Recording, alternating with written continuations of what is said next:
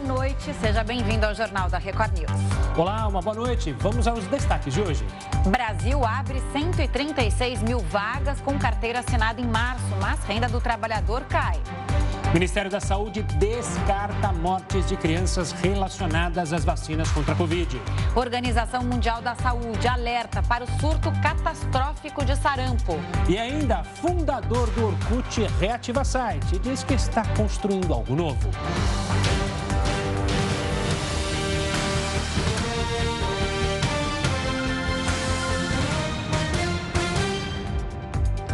O presidente Jair Bolsonaro voltou a criticar o processo eleitoral. Vamos direto a Brasília com Matheus Scavazini. Matheus, boa noite. Bolsonaro também disse que é necessário que o TSE implemente as sugestões apresentadas pelas Forças Armadas. Explica para a gente, por favor.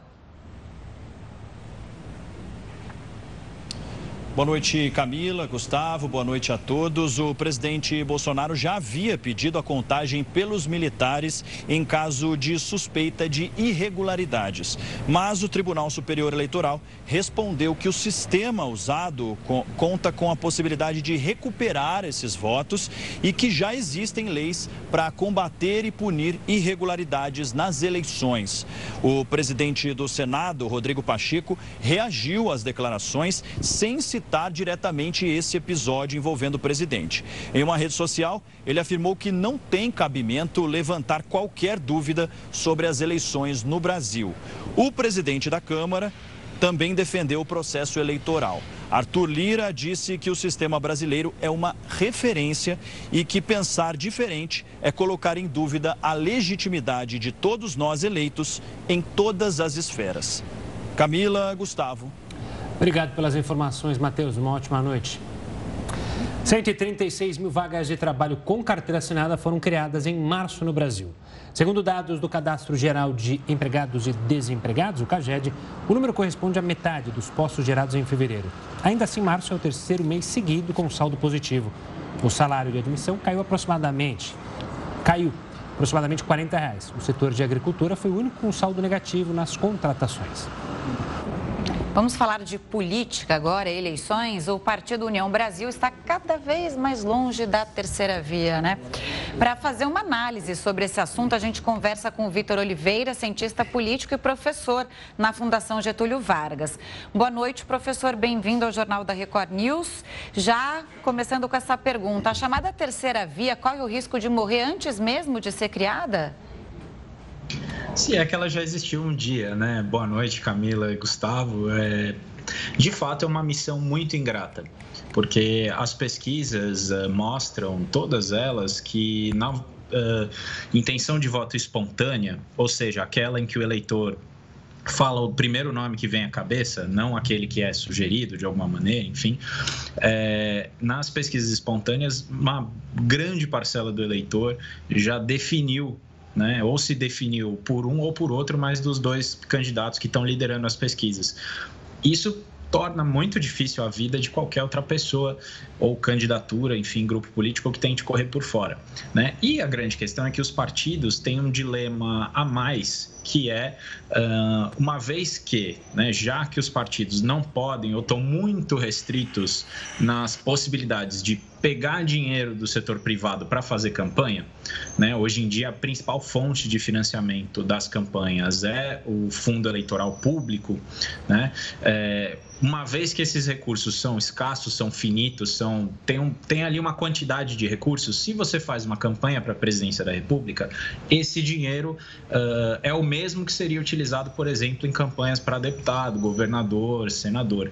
E aí os partidos ficam na dúvida, lança candidato, não lança. Então tem mais esse ingrediente ainda de dificuldade. Já é difícil o caminho. E além de tudo, eles precisam pensar bem se eles vão gastar dinheiro de fato com essas campanhas. Professor, você citou o dinheiro. Especula-se, e União Brasil já deixou bem claro pelo Bivar, que abandonou essa possível terceira via. E era justamente o partido que tem um montante considerável de grana para a terceira via. Com o desembarque iminente desse é, partido, fica ainda mais difícil essa possível sonho aí desses partidos de criarem uma terceira via? Dinheiro e tempo Com de certeza. TV, né, professor e Gustavo? Com certeza, os recursos uh, são muitos aí que vêm do setor público. Inclusive o próprio tempo de TV tem a ver com renúncia fiscal, então pode ser considerado inclusive também é, recurso público em última análise, né? É, mas de fato o, o, os recursos que União Brasil aportaria, né, seriam maiores do que os outros partidos, ou que ele poderia aportar, né, a essa campanha. O, o fato é que o desfalque é grande, mas eu acredito que logo de cara, assim, é, é, os candidatos ou pretensos candidatos aí dessa do que seria essa terceira via de uma certa forma, já contavam com a corrida né, sozinhos, por assim dizer. Está muito difícil essa eleição do ponto de vista de haver coordenação política suficiente para criar um grupo né, com um nome que, que vá gerar algum tipo de barulho suficiente ou que tenha uma candidatura com força suficiente para se contrapor a é, Jair Bolsonaro, o atual presidente, e Lula, que é o seu principal rival, como mostram as pesquisas. Então, assim, é, é é, não só ficou muito difícil, e até por isso, né, os partidos olham e falam: olha, em vez de eu entrar nessa canoa que é meio furada, é melhor eu usar esse dinheiro com aquilo que de fato é importante para mim, ou seja, garantir bancada no Congresso, garantir governos estaduais, garantir senadores eleitos. Né? Então, assim, é, é, esse raciocínio aí que os partidos fazem dificulta ainda mais e União Brasil não é diferente. É, e aí que eu queria te falar, também está difícil por causa da federação partidária, né? É, é fazer essa aliança nacional que vai valer para as alianças regionais e posteriormente também para as eleições municipais. Aí quando a gente fala de uma aliança que seria União Brasil, que já quase certo, né? Que não, que não vai se aliar a ninguém, MDB, PSDB, Cidadania. PSDB completamente rachado, Dória até especulou, de repente, de deixar de ser candidato para o Leite não entrar, né? Na verdade, ele falou, eu deixo de ser candidato é, desde que, é o que o, dizem os aliados, né? Esse espaço não seja é, é, ocupado por Eduardo Leite. Quer dizer, uma confusão não está tendo a possibilidade de união entre os partidos para formar uma frente única contra a polarização, né? Que eles dizem que seria Lula e Bolsonaro. É, é bom a gente ressaltar também, assim, polarização é uma característica da nossa eleição presidencial. Né? Geralmente, pelo menos 70% dos votos ficam concentrados no primeiro e no segundo. Então, assim, é, é uma característica até do nosso sistema eleitoral.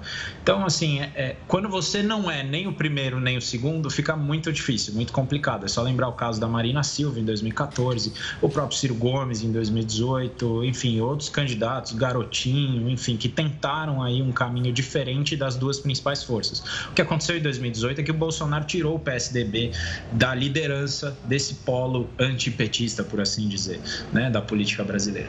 Então, assim, uma coisa que é, que é importante a gente é, é, destacar também, assim, é que é, as federações, elas, é, é, assim, têm acontecido, as que a gente tem visto que podem acontecer, pelo menos, têm acontecido uh, com partidos que já são parceiros ou que têm afinidades, né? sejam elas ideológicas ou estratégicas. Né? Então a gente vê aí o pedido de registro, o PT, o PCdoB, que são partidos que geralmente fazem né, tabelinha. A gente vê também né, o, o Cidadania ali, enfim, é, são partidos que, que, que, geralmente jogam juntos. Agora, a, a possibilidade, por exemplo, do União Brasil fazer uma federação com o MDB, que foi uma coisa que se cogitou, enfim, muito pequena. E acho que isso até está na origem dessa, como vocês ressaltaram, dessa desagregação, né? Porque você, você faz uma federação, tem que competir em todas junto, né? Por quatro anos você tem que competir em todas junto.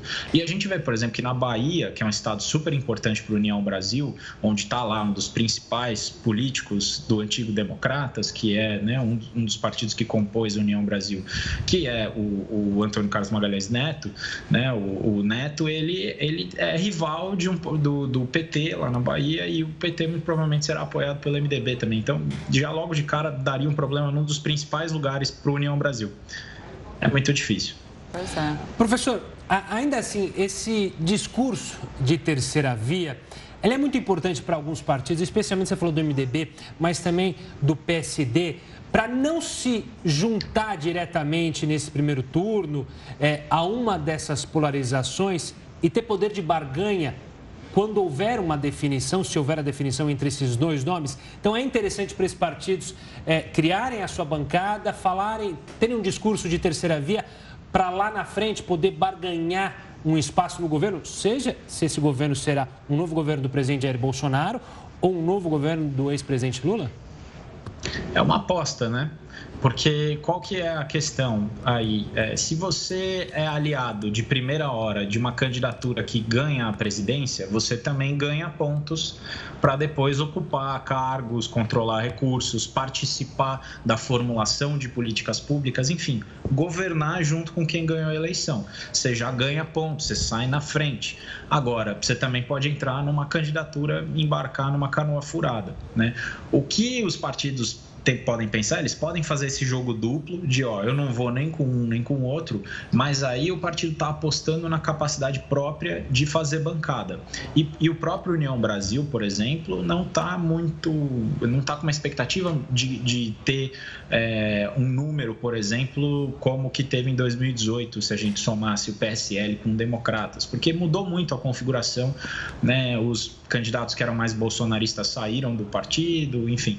Né? Então, assim, a gente tem uma, uma expectativa também dos partidos de que eles vão é, fazer bancada, mas para eles utilizarem essa estratégia de não vou nem com um nem com outro, negocio no segundo turno, quando eu já tiver eleito meus deputados, eles precisam eleger os seus deputados, eles precisam ter bancada, precisa ter voto. Porque, no fim das contas, um governo representativo que manda é voto, é mandato, é quem foi eleito. E por isso é tão importante que todos nós né, pensemos muito bem nos partidos que a gente vai escolher, que a gente vai eleger, né, especialmente para o legislativo. Né? Os votos que a gente vai dar para a Câmara dos Deputados são fundamentais. A gente precisa pensar muito bem. Isso vai moldar toda a política brasileira nos próximos anos. Isso que eu queria falar com você, né? Porque a gente fala muito das eleições para presidente, claro, para governador, mas a gente voltar a atenção para um congresso neste momento é super importante. Eu queria que você explicasse melhor por que, que os partidos têm interesse é, em eleger Maior, a, o maior número de deputados, por que, que o partido ganha representatividade? Né? Porque isso é, dá espaço para eles negociarem possíveis é, eleições e, e, e cargos ali para frente. Mas eu queria que você explicasse para a gente entender melhor por que, que a gente tem que pensar muito bem na hora de escolher lá nosso partido, ou o nosso partido, ou o nosso candidato a deputado e senador? Se fosse um comentarista de economia, a gente estaria falando aqui da moeda, do dinheiro, enfim, seja dólar, o real. A moeda da política, né, a base das trocas, das relações, dos acordos que são feitos, é voto. Seja voto durante as eleições, né? ou seja, capacidade de fazer propaganda, ou seja, recurso para fazer propaganda e tal, ou seja, depois que as eleições acabam, voto no Congresso, voto na Câmara, né? para aprovar a lei, para manter o governo em pé. Se não tiver voto, o governo cai. É só lembrar os impeachments que aconteceram no Brasil nos últimos 30 anos. Então, assim, para a própria sobrevivência do governo e também para governar efetivamente, se o governo quiser governar, né? aprovar suas políticas e tal, precisa de voto. Né? Então, é, é, de onde que vem isso? Né? Do, da, do legislativo. Né? Então, assim, o governo pode ter sido eleito com é, trocentos votos, mas, como eu falei, a partir do momento que acabou a eleição, aí a moeda que passa a contar não é mais o voto da urna, mas sim o voto no Congresso. E por isso, quem tem mais voto quem tem mais bancada na Câmara, no Senado, tem mais influência, tem mais poder. Né? E por isso mesmo os partidos querem tanto, né, ou precisam tanto fazer essas bancadas, porque, além de tudo, os recursos que eles vão usar na eleição seguinte, ou seja, eles estão pensando agora, mas estão pensando lá na frente também, não só no governo, mas nas outras eleições, para prefeito e depois é, nas suas reeleições, enfim os recursos que são públicos vão ser distribuídos em função do tamanho de cada um. Então é como se a gente fosse comer uma pizza e no fim das contas cada um, o mais rico, né, o, o mais rico fica com um pedaço maior. É mais ou menos assim que funciona na política. Quem tem mais voto fica com um pedaço maior do, uh, uh, do fundo eleitoral. Professor, obrigado pela participação aqui conosco para analisar então o cenário político nesse momento. Um forte abraço e até uma próxima. Até, muito obrigado. professor falou de, de valores, né, de moedas. O dólar fechou em queda pelo segundo dia consecutivo. A cotação de hoje foi de R$ 4,94. Apesar das quedas seguidas, a moeda norte-americana caminha para fechar o mês em alta, de 4%.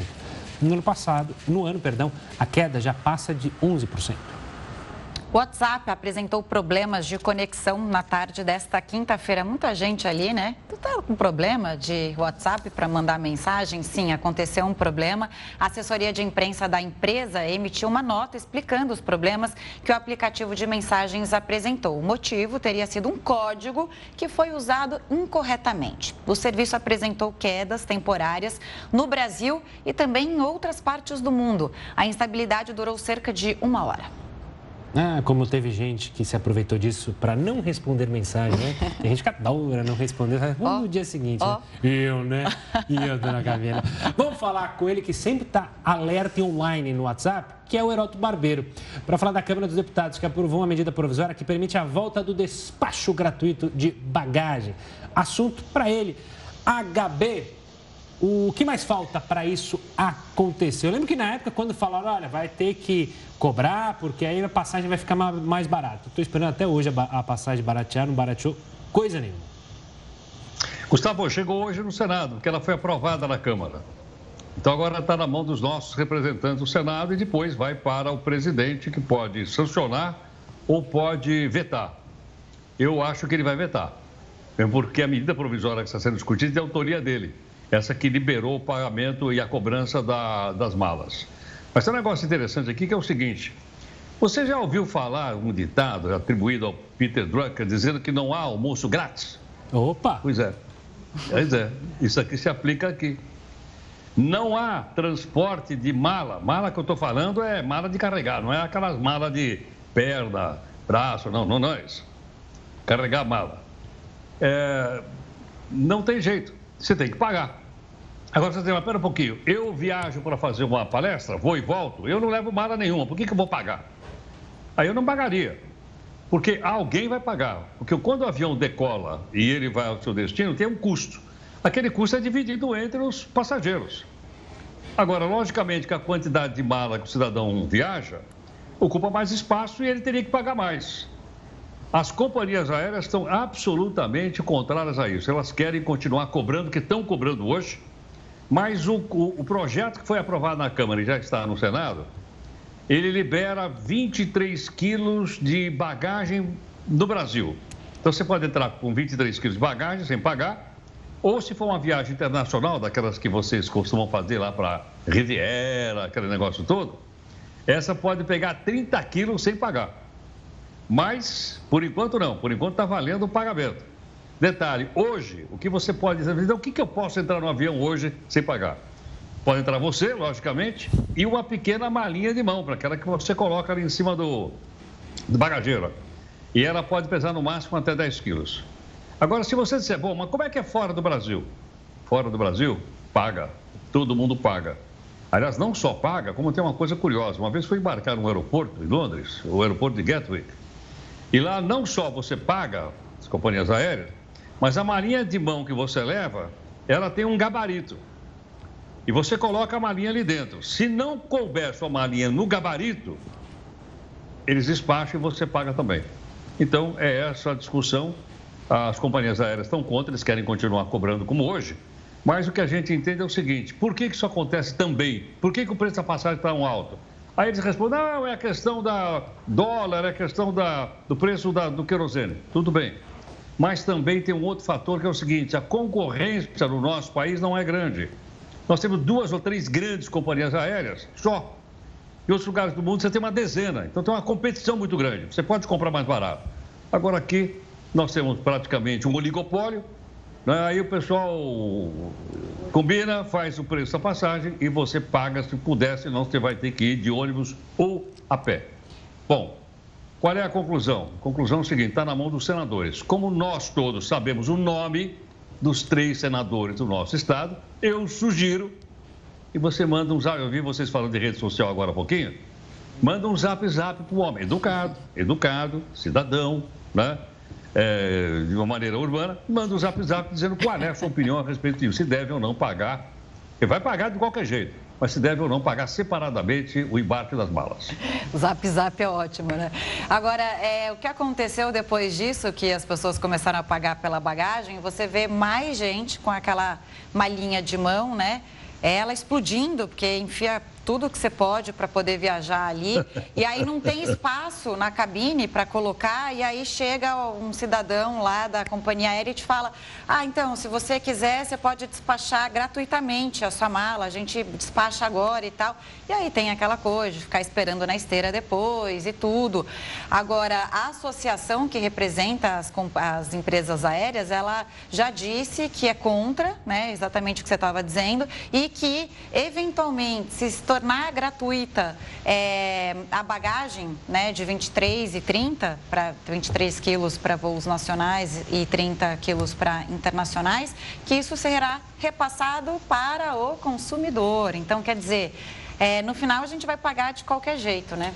É. Tá aí a polêmica. Agora, só um detalhezinho aí, é, que, eu expliquei, eu falei do aeroporto lá em Londres tem aquela, aquele, aquela, aquele gabarito. Se essa sua malinha de mão estiver cheia de bagulho e não couber ali, não entra no avião, despacha e você paga também.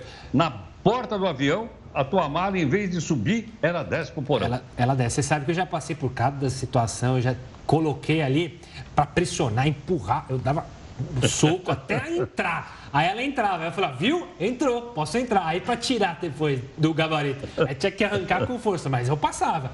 O problema é bom lembrar, né? E você falou muito bem da, na questão da, da Europa, principalmente, né? Que tem as empresas aéreas de baixo custo.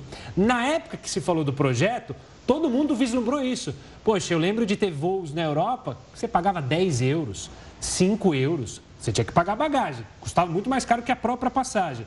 Mas aí as pessoas justamente falavam, pô, vale a pena. Aí no Brasil pensava-se que ia acontecer isso, mas como você falou, só tem duas, três grandes companhias aéreas, aí não tem concorrência e aí não fica barato mesmo. Heroto, Agora, gente, por favor. Só, só, uma coisinha mais, se você quiser se distrair, isso está explicado no livro do Chris Anderson, que se chama Cauda Longa. Lá ele explica como é que isso funciona. Extremamente fácil de ler e extremamente interessante. Cauda Longa. Tá, a gente vai ler, a gente vai te mandar um zap zap para a gente se encontrar, talvez no manda, CUT manda aí, daqui manda a aí. pouco. Fechou? Próximo Alô. bloco a gente conversa. Já pensou em trabalhar apenas quatro dias por semana, Gustavo? Ah, pensou você já nisso? Fez bastante isso já, né? Com as folguinhas que tem. Isso é para compensar, viu? Sim. Claro. Eu não, mas os deputados mas e senadores ah, desse país. Da... Esse daí ele chega a três. Daqui a pouco o Heródoto vai contar onde isso é possível. Não é aqui ainda, viu? O Jornal da Record News volta já já. Estamos de volta com o Jornal da Record News para falar de mais um caso de racismo contra brasileiros na Taça Libertadores da América. Um torcedor do Emelec do Equador foi flagrado por chamar palmeirenses de macacos. O episódio aconteceu apenas um dia depois de um torcedor do Boca Juniors ser detido em São Paulo a insultar torcedores corintianos. Em nota, o Palmeiras lamentou e pediu que as autoridades tomem as devidas providências. Até o momento, o Emelec, time do Equador, não se manifestou. Esse é o torcedor racista do Boca Juniors. E olha, uma comprovação do Ministério da Saúde: nenhuma criança ou adolescente morreu por efeito das vacinas contra a Covid-19 no Brasil. De acordo com o Ministério da Saúde, 38 mortes foram notificadas por estados e municípios, mas nenhuma tem relação com os imunizantes. Atualmente, a vacinação contra a Covid-19 no Brasil é indicada para a população a partir de 5 anos de idade. E olha, uma nova recombinante da variante Ômicron foi detectada em um paciente de três aninhos aqui em São Paulo. A coleta do material foi feita em fevereiro de 2022. A criança apresentou resultado compatível com a sublinhagem BA2 da Ômicron. A recombinante, que possui uma parte genética já conhecida e uma distinta, não havia sido descrita em outras amostras do Brasil e no mundo. Mas, para ser reconhecida como uma nova linhagem, é necessária a detecção em pelo menos outras quatro pessoas. Chegou a hora, hein, de saber. Países adotam a semana de trabalho com quatro dias. Heródoto Barbeiro vai explicar melhor isso pra gente. Ô, Heródoto, isso é possível? Onde isso já acontece? Quer dizer, Congresso Nacional, a gente sabe que lá em Brasília tem muito disso, mas qual país faz isso? Imagine, é ser quintou, Você lembrou muito sextou. bem. ou ter, Não, mas ou ele, terçou. lembrou muito bem, viu, Camila? Hã? Eles che- chegam lá para trabalhar na terça-feira de tarde e se mandam na quinta de manhã. Ah, peraí, nós estamos Maravilha. falando de cidadãos comuns, né? É. Não estamos falando do- das excelências. As excelências, não, não estamos falando. Não estamos falando do Poder Judiciário, que tem mais de 150 dias de férias por ano. Com feriado, com... não, não, não. Estamos falando dos mortais como nós. Matava o quê? Um a sexta e matava a segunda? É, Olha, o Heroto até ficou pensativo. a- a- a nossa lei trabalhista é de 1943. Vocês nem haviam nascido ainda. Nem eu. Mas veja, 1943. E ela estabeleceu o seguinte: você trabalha no máximo 44 horas por semana, que são cinco dias com oito horas, mais o sábado de quatro. Isso está até hoje. Desde 1943, quando a, a- a produção se organizava de um jeito no mundo, diferente do que ela se organiza hoje. Hoje você tem robô, hoje você tem inteligência artificial, hoje você tem a chamada indústria 4.0, hoje você tem empresas no mundo onde praticamente máquina controla a máquina, não tem praticamente gente trabalhando lá. Então mudou muito. Então, em alguns países do mundo, não há necessidade das pessoas irem lá. E o último que chegou a essa conclusão foi a Bélgica. Dizendo o seguinte: era para trabalhar quatro dias. Então, em vez de trabalhar a sexta-feira, você pega a sexta-feira, divide meia hora e você trabalha quatro dias, somando dá 38 horas. Você trabalha dá 8, 8 horas e meia por dia, aproximadamente. E aí você folga sexta, sábado, domingo, Que maravilha. né? Nós estamos acostumados a fazer isso quando, quando emenda. Nós não, mas uns e outros aí emendam, tá certo ou não? É, né? Tem aquele feriado, a turma se manda. Agora, qual é a razão disso? Se não há razão, quer dizer, a pessoa tem mais tempo para ficar em casa, a pessoa tem mais tempo para passear, e até volta com maior disposição e a produtividade aumenta. Agora, o último que eu falei é a, a Bélgica, mas isso já existe na Escócia, já existe na Espanha, que inclusive, na- aliás, na Espanha é uma coisa curiosa, estão fazendo um teste, lá são 32 horas por semana. Na Bélgica, 38, quatro dias. Na Espanha, quatro dias, 32 horas por semana. O Japão tem na Islândia e tem também nos Emirados Árabes. Então, é uma tendência mundial por causa dos avanços da tecnologia, principalmente essa que a gente está mostrando aí, que é a tecnologia eh, relacionada à computação.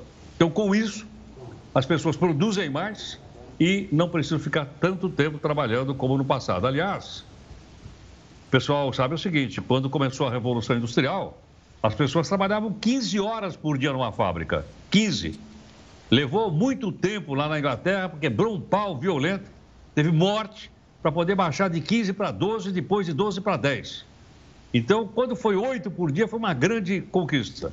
E nós começamos com 8 e continuamos com 8, com um máximo de 44 horas semanais. Heroto, e é engraçado, né? É uma luta eterna para tentar diminuir essa cultura do trabalho, trabalho, trabalho, trabalho, trabalho.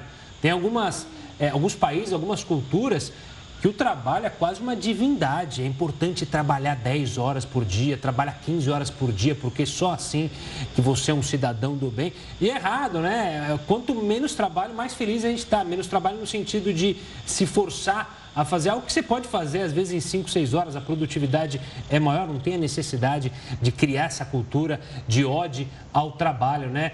É, não pode ser é, que a vida seja só trabalho, né? É divertimento, é ficar com a família, é ser feliz, é ver os filhos crescerem. Quantos pais e mães deixaram de ver os filhos crescerem porque só pensam no trabalho, são obrigados pela cultura de só pensar em trabalhar. Mas nós teríamos que substituir a nossa medida. A nossa medida é o PIB, não é? Produto Interno Bruto. Nós teríamos que substituir por uma medida de um país que eu conheço, chamado Butão. Lá no Butão não é PIB, lá é FIB, que se mede Felicidade Interna Bruta. E eles já fizeram até essa proposta na ONU, que infelizmente não foi para frente. Da gente trocar o PIB pelo FIB, que é uma proposta de um país lá da Ásia chamado Butão. Aliás, maravilhoso. Gente, encerrar aqui só com a hashtag Fica a Dica. né? Ué, vai que cola, né? Vai que cola. Vale a Boa pena, noite. vale a pena. Boa noite, beijo Tchau, grande Até você. amanhã. Até amanhã, Obrigado. hein? Até amanhã. Não quintou, não, tá? Não Amanhã. vamos enforcar sexta-feira, não. Encontro marcado aqui no jornal. Beijo. Valeu, Heroto. Beijo. Obrigado, querido. Obrigado. E agora a pergunta que movimentou as redes sociais: será que ele está de volta? O Orkut, lembra dele? Como que não pode lembrar, né? A gente descobre daqui a pouco por que, que se falou tanto do Orkut. É daqui a pouquinho. O Jornal da Record News está de volta e o Brasil liderou o ranking de desmatamento mundial em 2021.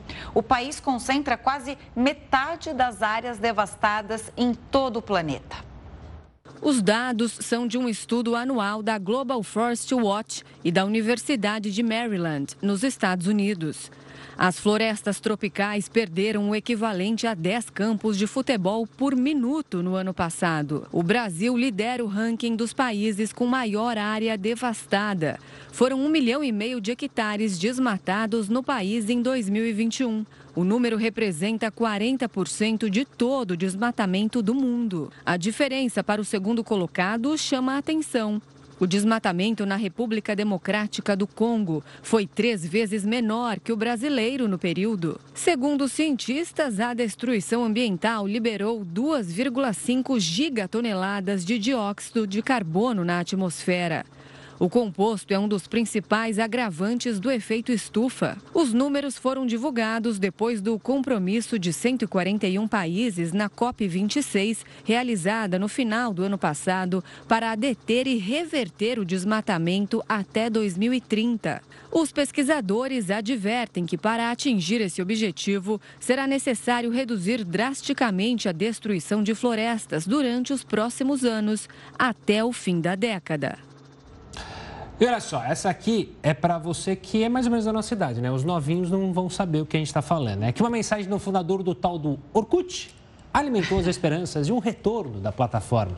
Para conversar mais sobre essa possível volta, a gente conversa com o meu xará, Gustavo Torrente. Ele é professor de tecnologia da Faculdade de Informática e Administração Paulista. Gustavo, uma boa noite. Obrigado pela participação aqui para falar sobre essa possível volta do Orkut. Mas, no fim das contas, por que, que o Orkut faliu e por que, que agora estão se falando que ele poderia voltar? Boa noite, Gustavo. Boa noite, Camila. Boa noite a todos. É sempre um prazer estar aqui com vocês, comentando de notícias sobre tecnologia. E o Orkut, é, que foi comprado pelo Google em 2008, né? Ele nasceu em 2004 e ele nasceu com um apelo de exclusividade, né? Nós que nascemos e crescemos na internet, é, nós só podíamos entrar no Orkut se tivesse um convite. Tinha pessoas que até venderam convites na época, porque a febre foi tanta, a explosão, principalmente aqui no Brasil, onde 50% dos usuários da plataforma chegaram a ser brasileiros, né? E hoje ele fez um anúncio, o Turco, criador do, do Orkut em 2004, ele vendeu para o Google em 2008. E como qualquer rede social, tem ali o seu ciclo de vida, né? Então, não atualizou, surgiu o Facebook em 2008 para 2009 e o Orkut faliu, o Google encerrou, fechou as portas em 2014. Gustavo, vamos recordar, né? Porque recordar é viver e eu vivi muito essa época. Eu era uma jovem jornalista e já mexia bastante no Orkut. Embarquei rápido no Orkut e não é, aceitei tão bem o Facebook quando ele veio, porque eu falei, ah, já tem uma rede social, né? A gente não tinha essa visão de rede social, de ter várias redes sociais e já era é, uma o Orkut já tomava tempo, né, da gente. Aí você fazia essas conexões de muitos, amizade também. Muitos flertes, né? Não, não, não, ah, não servia para isso. Não, ah, na, minha não? Época, na minha época não, assim, ah, para mim pelo menos. Mas lembrando que esse fundador turco, ele criou o Orkut em 2004, parece que eh, durou 10 anos, né, de Orkut, mas também quando chegou o Facebook, ele meio caiu em desuso. Ele fazia o fundador é, pós-graduação em Stanford, nos Estados Unidos, mas de fato não havia desinformação, não, não havia ódio, né? Não tinha essa história de hate haters, a gente nem sabia. Agora, analisando essa insatisfação, essa viralização, na verdade, né, de ah, não, depois do Twitter que foi comprado e tal, os usuários, não, nós queremos é, o Orkut de volta. Há uma insatisfação hoje por parte dos usuários de redes sociais? Ah, com certeza, não tenha dúvida, Camila. Eu também sou dessa época, né, onde o Orkut tinha aqueles recursos de 100% legal, 100% confiável, 100% sexy, o topo é meu. né? Então a gente tinha muitos recursos é, interessantes no Orkut, de comunidade, que tinham ali os seus fóruns, muito úteis, né? Então não eram só comunidades fúteis, também tinha muita informação. Acontece que o Facebook chegou com novas tecnologias, todo hype, e, e aí fica aquela coisa, ah, essa rede social virou de tia, virou de tio, eu vou para uma mais moderna, eu vou para o Facebook. Acontece que o Facebook também caiu em desuso, né? Então, essa nova geração está no TikTok, está é, tá no Instagram. E essas redes sociais, quando você fala de haters, é, discursos de, de ódio, acontece mesmo, né? Naquela época do Orkut, eu brinco que era tudo mato. As empresas, elas não olhavam é, como olham hoje para a rede social Naquela época não existia a profissão gerente de mídias sociais, né? Como nós temos hoje. E todo esse ódio é, gratuito acontece pela conectividade, é, por, pela inclusão social, por pessoas conectadas. E o que, que aconteceu muito nos últimos anos? O, o, alcance dessas publicações foram questionadas, porque hoje o mundo é de dados, né? Eu sempre falo isso aqui nas minhas participações. Quando você não está pagando por um produto na internet, esse produto é você.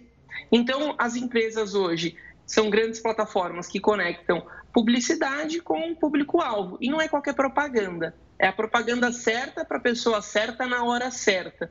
Né? Então, o Orkut, é, o Orkut, quando eu falo o dono, porque ele também chama Orkut, né, o turco, ele fala: olha, hoje as empresas capitalistas estão olhando para dados, elas querem vender suas informações, a pessoa está descontente porque posta uma foto e não tem tanta curtida quanto é, tinha antes, porque essas redes sociais, elas dependem né, é, é, de recursos financeiros e as empresas precisam pagar para ter esse alcance. Virou o business, o core business dessas empresas hoje. E o Orkut, o dono do Orkut trouxe esse texto para nós ontem, movimentou muito a comunidade e as pessoas não sabem o que, que ele vai criar, mas a promessa dele é ter algo livre de ódio gratuito, de haters e de publicidade como se tornou aí Facebook, Instagram e muitos outros. Essa questão do ódio, acho que e da, da questão do business, acho que está totalmente ligada, né?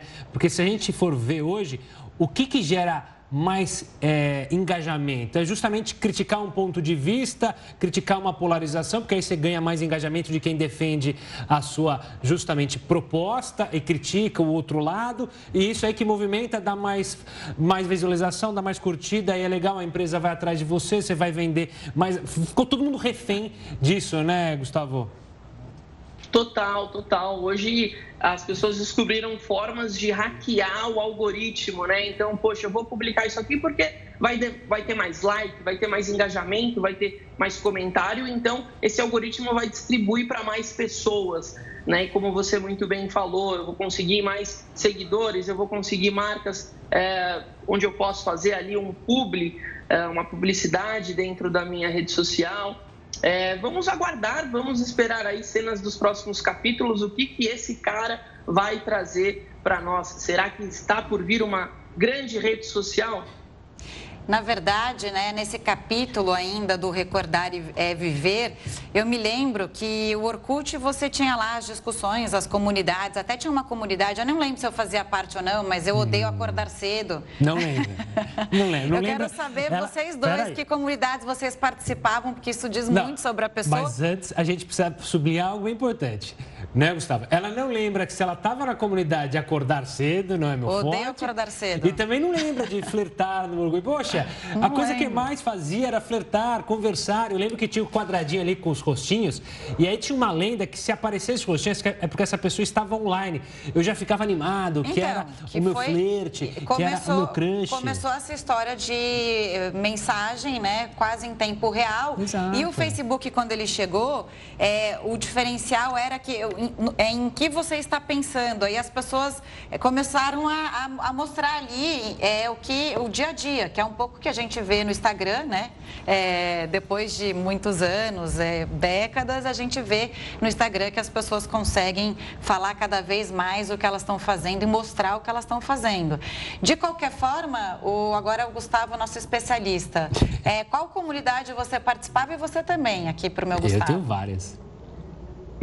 Eu lembro de algumas comunidades como essa foi a maior brasileira, né? Eu odeio acordar cedo, eu amo a minha mãe. É, eu lembro que eu participava de comunidades da época da escola, do colégio, é, comunidade de videogame para saber ali dicas de jogos. Era muito útil, né? O, o Orkut ali, os seus fóruns. Então tinha muita coisa legal e foi desativada. Pois é, acho que o Orkut, eu vou falar das minhas, é e deixa claro, né? O Orkut tinha uma inocência. Eu lembro que eu tinha as comunidades do meu colégio, na época, eu amo o tio Wilson, que era o tiozinho Bedel, como a gente falava no Mackenzie, Ai, cuidava fofo. da gente, aí eu amo o tio Wilson, aí tinha, porque ele falou do eu, o Gustavo falou do eu, uma minha mãe. Eu lembro também da eu não, tô, eu não, eu não sou legal, estou te dando mole, e outras tantas comunidades do flerte, de você falar quem você realmente era e não fingir um personagem para ganhar likes. Mas enfim, veremos o que o senhor Orkut fará e ilustrará. Gustavo, obrigado pela participação e pelo papo. Um grande abraço a todos. Até a próxima. Israelenses homenagearam as vítimas do Holocausto. O Jornal da Record News volta já já com essas informações. Estamos de volta para falar da guerra, porque o parlamento da Alemanha aprovou nesta quinta-feira o envio de armas pesadas para a Ucrânia. A entrega de equipamentos a Kiev teve amplo apoio tanto dos partidos aliados ao governo quanto dos de oposição. A decisão representa uma mudança no envolvimento do país na guerra. Inicialmente, o governo alemão, que durante décadas adotou uma política pacifista, se recusou a fornecer armamento pesado à Ucrânia. Para os legisladores, a medida aprovada é a mais importante e eficaz maneira de parar os russos. A guerra no leste europeu, que já passa de dois meses, teria adquirido um novo ritmo, segundo o Ministério da Defesa ucraniano. Em relatório, a pasta informou que as forças russas estão exercendo fogo intenso em todas as direções. Os principais focos apontados pelo documento seriam Kharkiv e Donetsk, no leste do país. Na região, autoridades de Mariupol alertaram sobre o risco de a cidade enfrentar dificuldades sanitárias. O órgão aponta que cerca de 100 mil moradores correm perigo mortal, não só em razão dos bombardeios, mas também por conta da insalubridade Sitiada pelos russos, a área sofre com a falta de abastecimento de água e saneamento. Nesta quinta-feira, após encontro com o secretário-geral da ONU, o presidente Volodymyr Zelensky disse esperar auxílio da entidade na retirada de civis de Mariupol, o líder também destacou que a Ucrânia está pronta para conversar com a Rússia sobre a retirada de cidadãos de uma usina siderúrgica da cidade. Enquanto isso, crescem os temores de que a guerra se estenda à vizinha Moldávia. O receio foi intensificado após uma série de explosões ser registrada na região separatista da Transnistria. De acordo com o Ministério de Segurança de Estado, uma torre de rádio e uma unidade militar foram atingidas. O território é controlado por grupos pró-Rússia. Para o governo da Moldávia, a investida seria uma provocação para envolver a área no conflito. Na semana passada, o general russo chegou a dizer que o controle do sul ucraniano, um dos focos da ofensiva de Moscou, permitiria outra saída para a Transnistria. Apesar disso, a declaração não foi ratificada pelo Kremlin. Os autores dos recentes ataques na área separatista não foram identificados. As explosões não deixaram vítimas. O diretor da escola de samba falou sobre o reboque do carro alegórico que imprensou e matou a menina Raquel, de 11 anos. Vamos até o Rio de Janeiro falar com o repórter Felipe Figueira. Felipe, boa noite. O que ele disse, hein? Boa noite, Gustavo e Camila. Olha, o diretor da escola de samba, Flávio Azevedo, disse em depoimento que contratou um reboque, entre aspas, de boca na dispersão da Sapucaí. Ele ainda chegou a afirmar também que nenhum integrante da Em Cima da Hora acompanhou o trajeto da alegoria na saída do desfile. Segundo ele, o pedido foi feito dessa forma porque o carro alegórico era também, entre aspas, pesado. A alegoria estava avaliada em 6 mil reais e, mesmo assim, o diretor entregou o veículo ao reboque sem que nenhum integrante da escola acompanhasse o trajeto. Hoje era esperado o depoimento do motorista do carro alegórico, mas ele não compareceu na delegacia. A escola de samba, que tinha sido intimada a apresentá-lo, justificou não ter encontrado o funcionário. O depoimento deverá ser remarcado. O presidente da Liga Rio foi convocado, mas só deve ser ouvido na próxima segunda-feira. Voltamos com vocês, Camila e Gustavo. Obrigado, Felipe. Olha, os casos de sarampo aumentaram quase 80% em todo o mundo entre janeiro e fevereiro. O alerta é da Organização Mundial da Saúde. Foram 10 mil casos da doença só no começo do ano, em comparação com pouco mais de 9 mil casos entre janeiro e fevereiro do ano passado. A OMS alertou que os países podem estar diante de um surto catastrófico de sarampo se nenhuma medida sanitária de prevenção for tomada. O ministro do Meio Ambiente, Joaquim Leite, visitou a AgriShow no quarto dia de feira. Unir sustentabilidade e desenvolvimento agropecuário é um dos desafios do setor. Preservar o meio ambiente e avançar com a produção é outro fator muito importante e que é sempre considerado pela cadeia. Por isso, o AgriShow 2022 recebeu a visita do ministro do Meio Ambiente, Joaquim Leite. É uma honra aqui estar na AgriShow e ver as tecnologias sustentáveis que a indústria de máquinas e equipamentos está trazendo para o produtor. Para o produtor produzir mais usando menos, usando menos fertilizante, usando menos é, área, produzindo cada dia mais. Nada melhor que alta tecnologia. Além disso, a própria indústria está com soluções tecnológicas com menos emissão. Então, nós temos aí uma agricultura que já é muito sustentável, será mais ainda. Fazer negócio face to face ou cara a cara era o que todo expositor e comprador queria. Por isso, os organizadores do evento destacam o sucesso da AgriShow, que já é considerada a maior feira do agronegócio mundial e com recorde de público este ano. A previsão é de 250 mil visitantes esse ano. Esse jejum de dois anos que teve em função da pandemia fez com que todo mundo agora está ávido para ter informações, se atualizar com o mundo do agro que está acontecendo.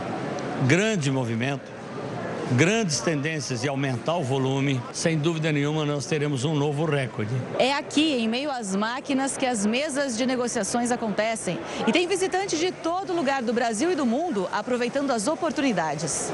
As oportunidades aqui são muito boas e formas de pagamento também, muita novidade, muita coisa boa na feira esse ano. Já o Marcos fechou o negócio. Comprou um trator novo para impulsionar a produção de brócolis e couve-flor no interior de Minas Gerais. Na verdade, eu vim com a intenção de passear né, vim olhar as novidades e surgiu a oportunidade de eu estar fazendo uma compra e eu acabei realizando essa compra. Para os representantes das empresas, o balanço da feira é mais do que positivo. Tem um público que veio para fazer negócio, né, com intenção de trazer tecnologia para sua propriedade. Então a expectativa é boa, né? O movimento do stand confirma essa expectativa e a nossa agora realidade é a execução desses negócios no curto prazo, poder levar o nosso produto até o cliente. E é uma oportunidade da gente ter olho no olho, explicar as tecnologias. Isso é fantástico.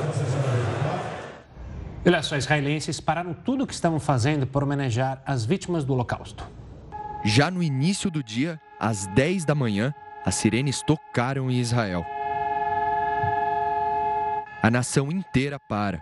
Os israelenses fazem dois minutos de silêncio em homenagem aos seis milhões de judeus que foram mortos pelos nazistas.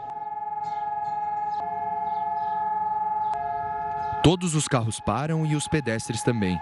Pessoas nas ruas, lojas, até nas rodovias se levantam e mostram respeito aos cerca de 165 mil sobreviventes. Restaurantes e locais de entretenimento permanecem fechados no dia do Memorial do Holocausto. A data também foi marcada por cerimônias no Memorial Nacional do Holocausto de Israel, no parlamento e em diversos outros lugares pelo país. Um relatório divulgado nessa quarta mostra que o número de incidentes de intolerância contra judeus aumentou no mundo no ano passado. O estudo da Universidade de Tel Aviv revela que os Estados Unidos, Canadá, Reino Unido, Alemanha e Austrália são os países com maior incidência de crimes de ódio. O primeiro-ministro Naftali Bennett pediu ao mundo para parar de comparar o episódio com outros eventos da história. A declaração foi dada depois que os presidentes da Ucrânia e da Rússia compararam a guerra com o Holocausto. O Jornal da Record News fica por aqui. Muito obrigada pela companhia. Muito obrigado, tenha uma ótima noite. E agora você vai ficar com a Renata Caetano, que é uma das fundadoras de duas das maiores comunidades do Orkut. Qual Sabe quais? Quais são? Abra a geladeira para pensar e tocava a campainha e corria. Ela mesma, Renata Caetano com o News às 10. Tchau, tchau.